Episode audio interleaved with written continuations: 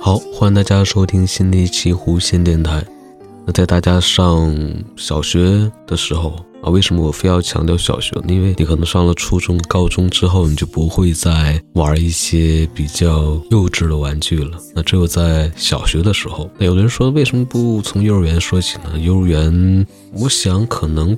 不一定有很多人都能非常清晰地记起幼儿园的时候到底发生过哪些事情，做过哪些事儿。但上小学的话，因为开始正式学习了嘛，那个时候的记忆可能会更加好一点。那我就从小学开始讲。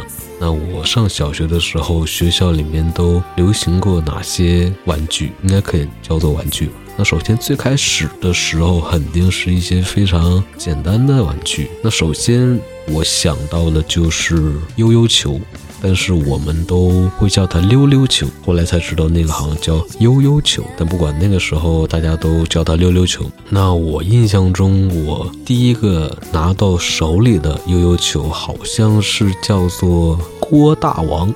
悠悠球，如果在听节目的你也听说过郭大王悠悠球，或者你小时候也玩过、接触过郭大王悠悠球，那可能你的年纪跟我相仿。那那个时候拿到悠悠球之后，只会把这个，我不知道现在的小朋友还知不知道悠悠球是什么东西啊？应该知道，大家上网查一下。那个时候我们刚拿到悠悠球的时候呢，只会做一些非常简单的动作，那就是把悠悠球的线收回去之后。把手给缠回去之后呢，哎，手心向下，然后握住那个球，松手。那前提是他把那个绳子上有个套，你套在你的大拇指、食指、中指、中指上啊。因为这个手指好像我觉得用力啊、干嘛的都比较方便，所以就套在这个手指上，放下去，哎。它就会弹回来，放下去，然后那绳子咵就给它弹回来。它其实没有弹力啊，它是靠一个什么原理呢？反正就是把绳子缠上之后，它中间好像有一个轴承啊。但我我觉得我那个时候郭大王的悠悠球里面好像有没有轴承，好像也有，但是是塑料的轴承吧，我不太清楚它原理啊。啊，把绳缠起来，然后哎。啪，放下去，它就通过一个什么原理，砰儿又弹上来了。那绳子本身是没有弹力的，就是是几股编起来的那个呃细绳子。那这是最开始玩悠悠球的方法。那后来呢，大家慢慢的好像。学校周围的这些小卖铺里面发现了这个商机啊，大家都喜欢玩的悠悠球嘛，那我就进了很多。那个时候最最出名的应该是奥迪双钻啊，这个品牌一听大家真的好像奥迪双钻也出过多种类好多款悠悠球，但有好多悠悠球我不知道是不是那品牌的，都就说一个是一个绿色的，它的质感是有点像塑胶，因为它应该是塑料，但是没有那么硬，就是。手使劲去压它的话，可能还会给它压变形，但是有点类似鞋鞋底那种胶，我不太形容的好。然后拿这个悠悠球呢，它里面的轴承也换成比较好的那种，应该是不锈钢的吧，还是什么？反正已经是金属的轴承了。你也可以拆下来，往里面上一些润滑油之类。它的绳子呢，可能也有不同颜色的，可能材质也会有不同。而且呢，还会给你配一个，那个时候叫的还挺好听的，叫做水晶套。嗯，我那个时候是一个紫色的，上面好像还有奥迪双钻的那个 logo。把这个悠悠球还可以放进去。完了，别在你的裤腰带上，我还挺帅那那个悠悠球呢？因为有了金属的轴承，它的其中一项技能睡眠啊，就会比其他悠悠球可能稍微好一些吧，或者说好很多。那个时候小朋友之间玩悠悠球，首先比的一项技能呢，就是睡眠，也可以叫做休眠，就是把这个悠悠球呢绳子缠好了之后，这回就不是像最开始郭大王那种直接松手做一些简单动作了，就可以直接把那个。悠悠球反过来，手心朝上，然后手手背呢冲下，然后发力的时候呢是，呃，往这个身体这边使一下劲，然后用手腕的力量往下使劲甩，这个悠悠球呢就甩下去了。但是这回呢，这个悠悠球不会弹起来啊，它就会由于什么力，再加上里面有那个轴承，它就会开始睡眠。所所谓那个睡眠呢，就是那悠悠球呢。停在底下，就绳子已经拉直了嘛，拉直之后，悠悠球在最底端，它是一个属于不断的快速旋转的一个状态。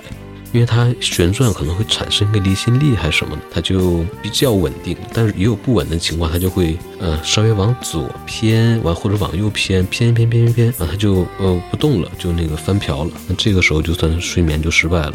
如果比较好的要求的睡眠比较好的话，它就会一直睡眠，一直睡眠，最后它就会没有劲儿了之后，哎。停下来，然后开始散花。那个时候好像睡眠时间最长的话，能坚持个一分钟的话，我觉得就已经挺长的了。如果再好一些的，可能会更长。但那个时候也就那个状态了。那睡眠呢是第一项技能，还有一个呢就是那个那个叫什么呢？叫环游世界还是什么什么什么还是什么？就是把这要求呢啊，这个动作是把这个手哎。就像侧面画一个圈那样的，就悠悠球从你的前面晃到后面，再从后面再晃到前面，做一个那种像大回环那种动作，然后最后诶，通过那个力量再一收，然后收到手里面。还有好多动作，大家可以上网去查一下。还有我们那时候玩的什么叫遛狗，还有什么嗯荡秋千之类的，都是比较常见的来显示你悠球技术的一个小朋友之间的这种比试方法。那当然，现在可能大家玩的越来越专业。我也之前看过一些视频，哇，那简直玩的跟那个就像指尖上的舞蹈，它的各种动作衔接，哇，这一套表演下来得有个挺长时间吧。当然，那个时候小朋友哪会那些呢？还有呢，就是学校里面还流行过一阵儿叫什么东西啊？我想想，流行过一阵四驱车。我觉得流行那个四驱车跟当时我们那个地方电视台播的动画片叫《四驱兄弟》非常有联系，因为那个动画片讲的就是一帮喜欢玩四驱车的小朋友，可能跟我们那个时候年纪也相仿，他们玩四驱车的一些故事。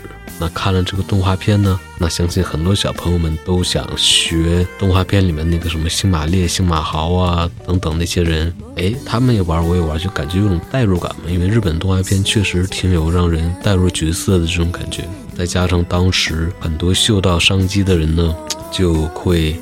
出一些跟动画片里面，好像当时是有两个品牌，一个奥迪双钻，还有一个叫什么，就是两个品牌都出四驱车，好像还有一个叫田宫的啊，就会出那个动画片里面同名的同款车型，然后它是买回来呢是一盒，就像拼模型一样，把那个。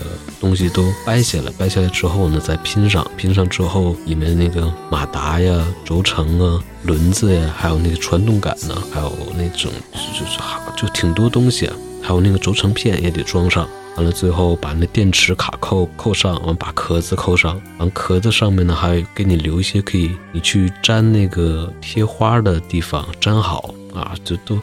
就真的像你自己去组装一辆属于你的赛车之后，再把那轮胎上到那个轮毂上面，这一系列下来呢，你就拥有了一辆四驱车。还有什么那个导向轮，就是那个啊，现在都说不好了，反正很复杂的。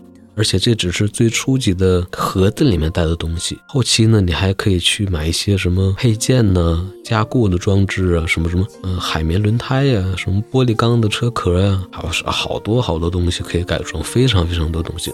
而且那个时候好多啊，我记得应该是也是双钻奥迪双钻公司，它出了一个那个，呃。叫什么东西？出了很多系列的马达，因为你如果你想那赛车跑得更快的话，就要更换各种各样的电机嘛。呃，有什么光速啊、音速，还有暴风，还有什么马达？好多马达，就是其实我觉得就是里面电圈那个缠的，就好像也会有一些问，有一些那个门道。后来还有专门就是买电机里面那个铜丝，然后什么自己去改装的改装电机啊，也有。然后也会有一些工具箱提供给你，因为你的配件实在太多了嘛，太多的话就得需要有一个箱子去装。那个时候周边的小卖铺都会有卖的，卖的都是基本上都是双钻品牌的，奥迪双钻品牌的一个就像工具箱的一个箱子，打开呢就两边是那种嗯怎么说像阶梯似的那种的，一层、两层、三层，那边也是一层、两层、三层。